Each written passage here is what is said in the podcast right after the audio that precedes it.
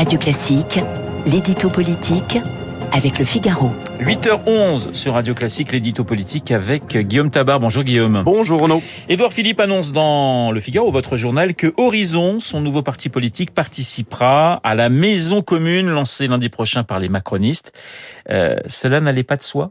Vous savez, hein, quand il s'agit de mettre en place une structure politique, rien ne va jamais de soi, ou plutôt, le diable se nisse toujours dans les détails. Alors essayons de comprendre la maison commune de la majorité, qui devrait d'ailleurs s'appeler Ensemble citoyen, euh, entend rassembler tous ceux qui ont soutenu Emmanuel Macron en 2017, tous ceux qui ont accompagné son quinquennat et tous ceux qui veulent travailler à sa réélection en 2022. L'idée est venue de LREM et du Modem, mais la majorité, c'est aussi Agir, qui se situe à droite, Territoire de progrès et en commun, qui se situe à gauche, et Horizon, le parti d'Édouard Philippe. Mais attention, une fois qu'on a rappelé ce cadre, c'est là que les questions de susceptibilité personnelle entrent en jeu. Car au départ, François Bayrou aurait préféré que l'ancien Premier ministre reste en dehors de la maison commune ou à tout le moins ne soit pas installé au salon. Et de l'autre côté, vous avez le maire du Havre qui veut bien jouer collectif, mais qui tient quand même à préserver son autonomie. Il a donc fallu que Richard Ferrand, le président de l'Assemblée, euh, prévienne que la maison commune, c'était tout le monde ou personne. Et il a, il a, fallu ensuite trouver les modalités suffisamment souples pour que tout le monde y trouve son compte.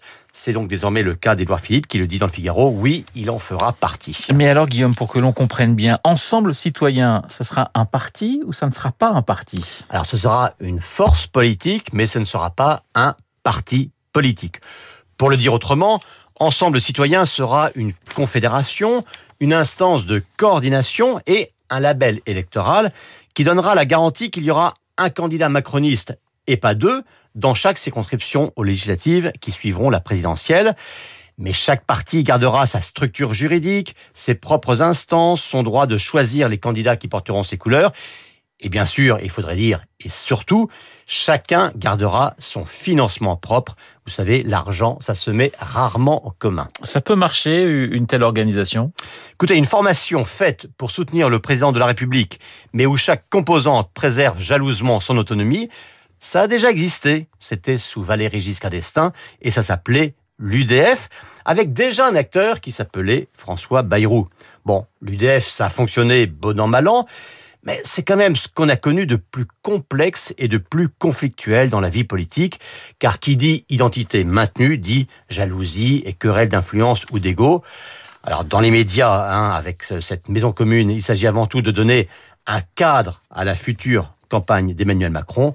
On verra l'usage. L'édito politique signé Guillaume